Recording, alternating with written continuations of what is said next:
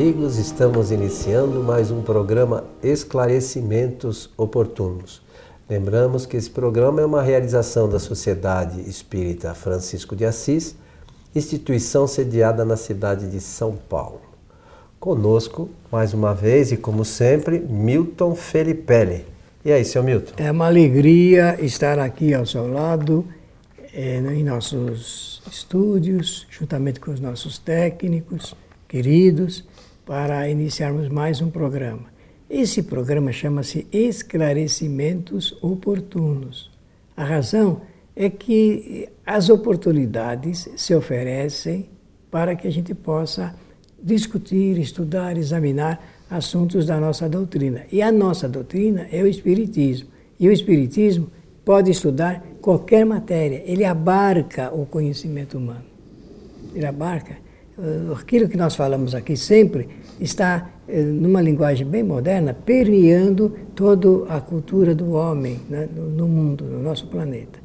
E eu desejo a todos, como sempre faço, que os bons espíritos nos ajudem sempre.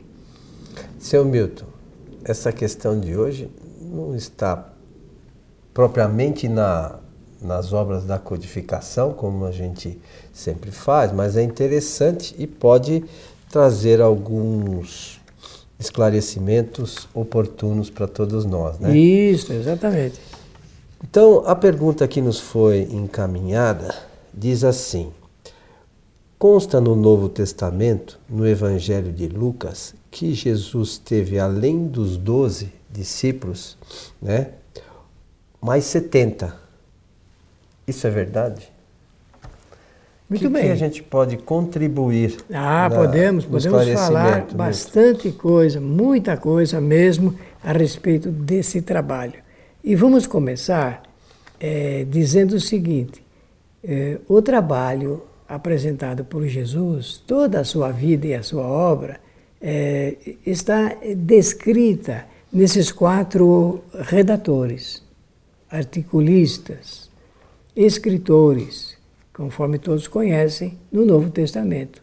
Novo Testamento e o Velho Testamento. No Novo Testamento, então, tudo que ali está é apresentado nas 23 obras é, são a respeito da vida e da obra de Jesus de Nazaré.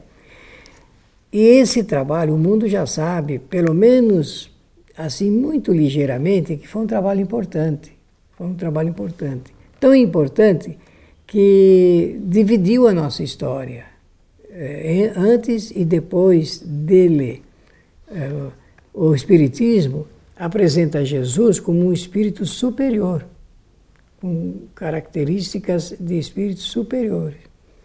E uma delas é o conhecimento de, das ciências, e Allan Kardec vai designar como conhecimento de todas as ciências. E a extensão profunda da bondade do processo de relacionamento. O, o trabalho de Jesus foi orientar a humanidade. Agora, o mais interessante, quando a gente examina a, a vida de Jesus, a gente aprende, aprende logo, para quem está interessado nisso, é claro, aprende que ele ensina o homem a pensar corretamente.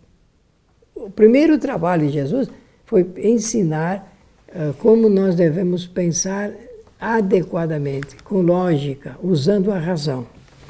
Momento, deixa eu só fazer uma colocação. É, é, as questões relacionadas com os evangelhos, a gente só precisa, acho eu, tomar cuidado com algumas Sim. colocações. Porque, se não me falha a memória, o primeiro evangelho começou a ser escrito no ano de 56. Depois da morte de, de Jesus. Depois da morte de Jesus. E todos esses, na verdade, na verdade, segundo algumas coisas que eu andei lendo, estudando, não foram propriamente esses espíritos que escreveram essas coisas. Foram os grupos que, é, vamos dizer assim, eram os seguidores desses espíritos que ao longo do tempo é, foram levando aquelas informações e num dado momento escreveram.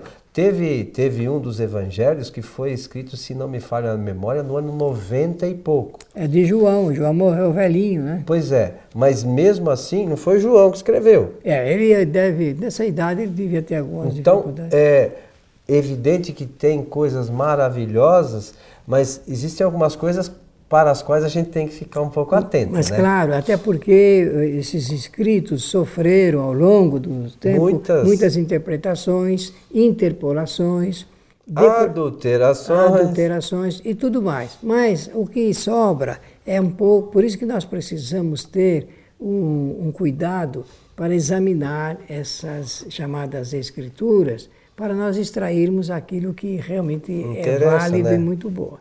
Ah, mas dos que você está relatando aí, com certeza Lucas, ele próprio escreveu, porque ele era um homem muito preparado, médico, eh, bem aquinhoado eh, de dinheiro, então podia comprar os retalhos de escritos, então compor o seu evangelho. Então ele vai narrar aqui, eu estou agora entrando no mérito da pergunta feita. Vai narrar aqui uh, coisas interessantes sobre o trabalho de Jesus. né? Primeiro, é, que Jesus não aceitava uh, a, a- disposição primeira de uma pessoa, assim, não adotava qualquer pessoa como trabalhador. Ele submetia algumas apreciações, alguns testes. Vamos usar essa expressão para ficar mais fácil, não é? É, não era só querer seguir Jesus e seguia, não, ele fazia um trabalho de seleção, é, de administração do grupo. Então ele começa ali, é, numa semana, é, com, tem lá os 12, já consegue selecionar, porque ele via certas qualidades. Devo dizer, aqui com Kardec, que Jesus de Nazaré, ele era um clarividente, ele possuía a clarividência em um grau muito superior a nós. Todos nós temos, mas a clarividência de Jesus era um grau superior. E ele então podia, obviamente, saber quem era adequado para ah, certos trabalhos que ele desejava convidar. Então, na primeira, ele convida os doze, forma o seu grupo dos doze. Semanas seguintes, ele vai ter aquilo que está narrado aí, eh, de que ele consegue reunir 70. Mas semanas seguintes, ele já tem 500 na Galileia. Está lá narrado, está aqui narrado. Eu estou com o Novo Testamento aqui na mão. Ora, eh, e, Lucas relata então que ele põe à prova quem queria segui-lo, isto é, ele não aceitava logo de início a- só o indivíduo querendo, porque no, no começo a pessoa ficava maravilhada com o que ele apresentava, né? então já queria fazer parte eh, desse grupo, mas ele submetia ah, essas criaturas em algumas, eh, alguns testes. E o detalhe é, é o seguinte, é que ele percebeu que ele ia ter muita dificuldade no relacionamento com aquelas criaturas, porque o- os discípulos mesmo eram homens ásperos, duros, eh, na luta pela vida, rudes, iletrados. Então Jesus estava diante de um quadro bem, eh, para nós, eh, para mim, eu quando li isso a primeira vez, eu era bem jovem, é um quadro bem desesperador, mas com essa turma que eu conto, é, com essa turma que conta. Logo em seguida, então, ele faz o seguinte: ele tem que ter o- aqueles que iriam desenvolver o seu trabalho com ele, que ele iria, cada um na sua função, fa- fazer alguma coisa muito específica, mas ele queria que a mensagem fosse rapidamente eh, levada para diversos lugares lá naquela região cosmopolita. Então o que, que ele fez? Ele pensou assim: eu vou deixa, segurar esses 12 comigo, mas eu vou treinar outros, e esses outros, que pode ser esse número aí, 70, esse número, de par, eu vou mandar para os lugares que eu desejo, a fim de que eles levem a, a mensagem. Isto é, aquilo que eu falo aqui, eles vão reproduzindo, porque antigamente não existia eh, tipografia nem papel para escrever, você sabe disso, você é um grande editor. ah, era falando mesmo, oralmente, e tinha que gravar na memória. O indivíduo ouvia, memorizava e retransmitia. É assim que a mensagem vai eh, sendo passada. Então, eh, nessa semana em que o Lucas relata esse fato, ele seleciona 70. Agora, eu penso que 70 de que quantidade? Vou imaginar algumas centenas, talvez umas mil.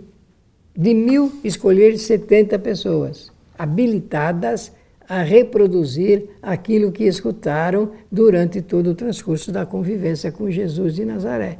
E esse fato talvez tenha chamado aí a atenção do nosso ouvinte ou espectador. Puxa, mas 70, estou vendo aqui, será que esse número está certo? Está assim.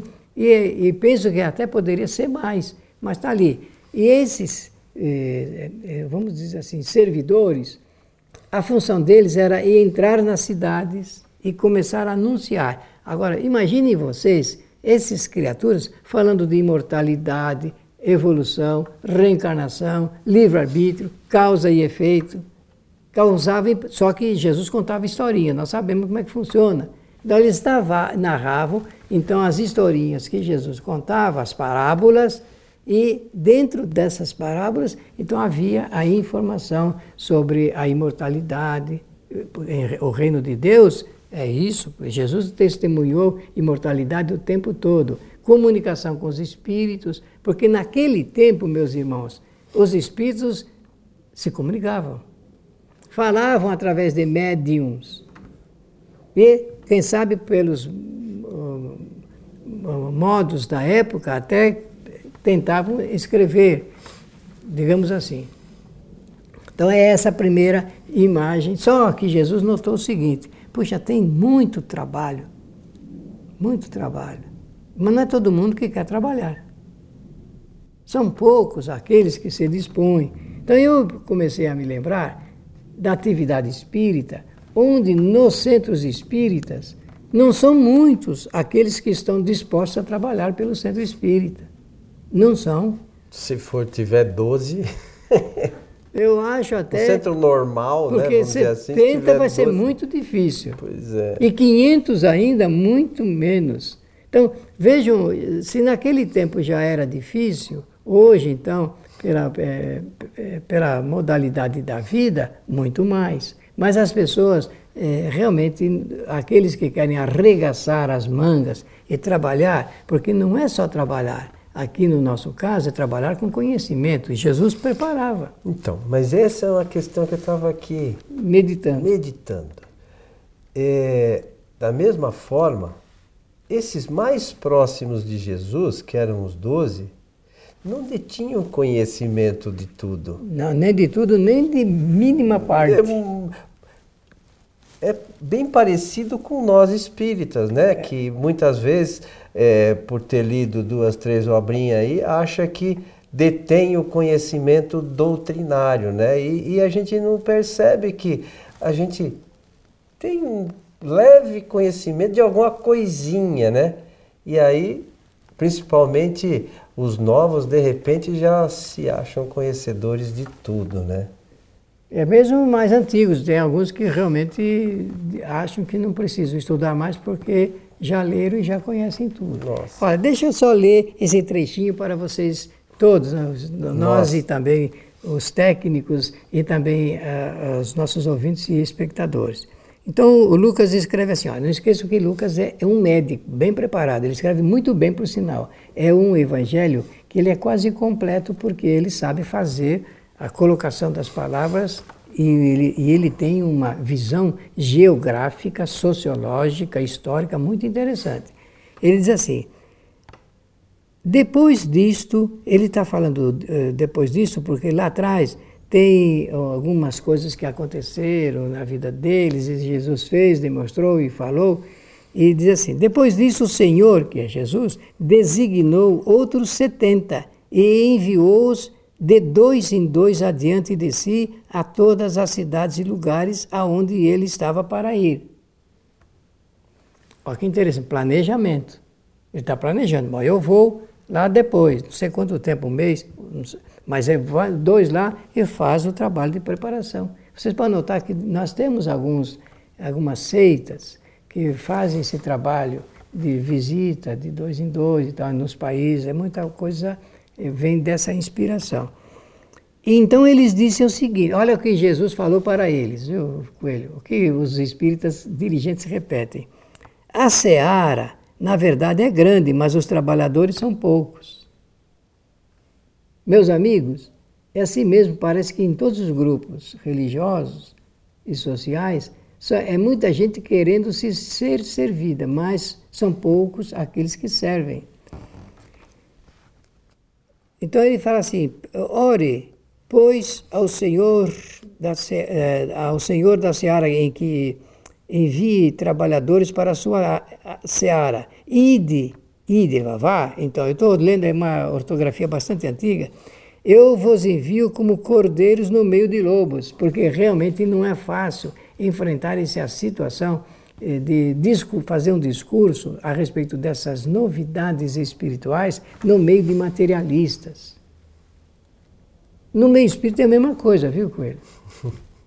A gente fala e percebe que poucos entendem e assimilam e realmente as dificuldades, a resistência é por causa do, do valor das coisas do mundo material. E porque tinham como base outras coisas e acham que aquelas coisas fazem parte da doutrina, né? Isso mesmo. E é por isso então que eu falei a respeito desse assunto ligando com o espiritismo, porque, irmãos, o que mais dificulta a, a, a alternativa, a opção de termos trabalhadores na divulgação da doutrina espírita é por causa do arraigamento das coisas do mundo material. As pessoas estão agarradas às coisas do mundo material, então não se desgarram, não preferem fazer outras coisas, porque é, é importante este anúncio da realidade espiritual.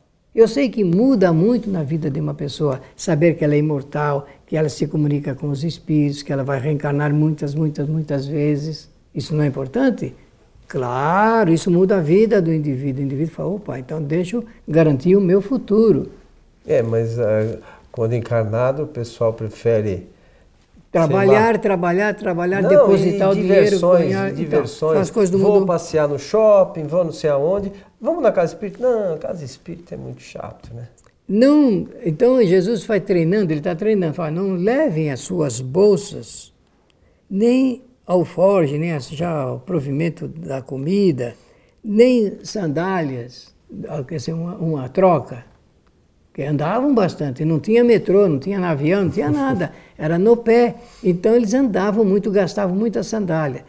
Eu imagino aquele que está ouvindo isso de Jesus, pensa, mas como é que eu vou fazer isso? Essa sandália aqui daqui a pouco ela acaba, né? se bem que eram bem construídas e tudo. O que, que eu vou fazer? Vou largar, é, vou andar descalço?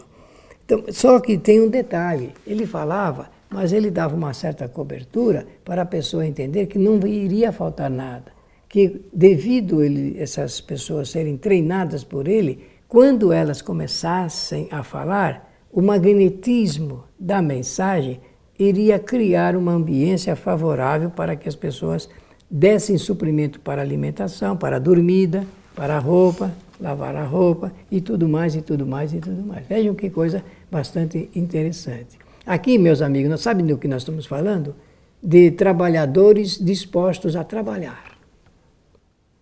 É isso que nós estamos falando, porque se alguém fez a pergunta a respeito dos 70 aí, são 70 dispostos a deixar a família, a enfrentar sol, chuva, areia lá no, no, deserto, a, as coisas estranhas de uma vila, a começar a travar uma nova amizade, falando, anunciando as, os ensinamentos de Jesus de Nazaré. Olha que coisa bonita. Por isso que eu gostei muito quando recebemos esse e-mail, porque aí está um ponto essencial do trabalho que nós precisamos no Espiritismo de pessoas preparadas, de pessoas. A primeira coisa é conhecer a doutrina dos Espíritos, conhecer na sua teoria, isso é fundamental, porque quem conhece perde o medo de tudo, não corre risco nenhum de errar, porque está falando de uma doutrina e ele está examinando aquilo que está doutrinariamente escrito. Olha que coisa muito bonita então, nós estamos falando daqueles que são preparados, estão dispostos, disponham de algum tempo para o trabalho. Ninguém pede sacrifício de ninguém. O que nós pedimos é a pessoa se preparar, disposta e que possa reservar um tempo da sua vida para o trabalho de uma casa espírita, porque os centros espíritas no Brasil são mais de 30 mil, precisam de trabalhadores dispostos para enfrentarem esse trabalho que é simplesmente notável, gostoso, prazeroso de fazer. Kardec fez mais ou menos isso também, né, Milton? Tinha lá um grupo do qual é, alguns médios faziam parte, mas nem todas as pessoas que queriam participavam, né? Não. É, é, é, ele mais ou menos sabia aquelas que realmente tinham um objetivo Uma sério, né? seleção, né? Para poder participar daquela, daquele, daqueles trabalhos e levar adiante a mensagem espírita, né? Isso mesmo. Então, é, hoje a gente não se dá conta disso, mas é, lá atrás a coisa começou mais ou menos de forma parecida, né? É isso mesmo, Coelho, porque Allan Kardec é, observou que tinha pessoas que estavam em condições já é, de, de trabalhar ali em favor da sociedade. Então, esses ficaram incorporados como trabalhadores ali no sítio, no, no in loco, ali na, na sede. E tinham outros que eram correspondentes à distância e, e, e ele monitorava isso e fazia desses é, é, correspondentes, então, aqueles multiplicadores do que se fazia ali na sociedade parisiense. É isso aí, seu Milton. Então. É um belíssimo precisa, trabalho. É um bonito. belíssimo trabalho, precisa estudar mesmo, precisa. Né? precisa participar, se empenhar, nada é tão simples assim. É, mas participar né? Se a gente pensar, imagine hoje, de estar participando ativamente ao lado de um espírito como Jesus. Privilégio. O privilégio disso.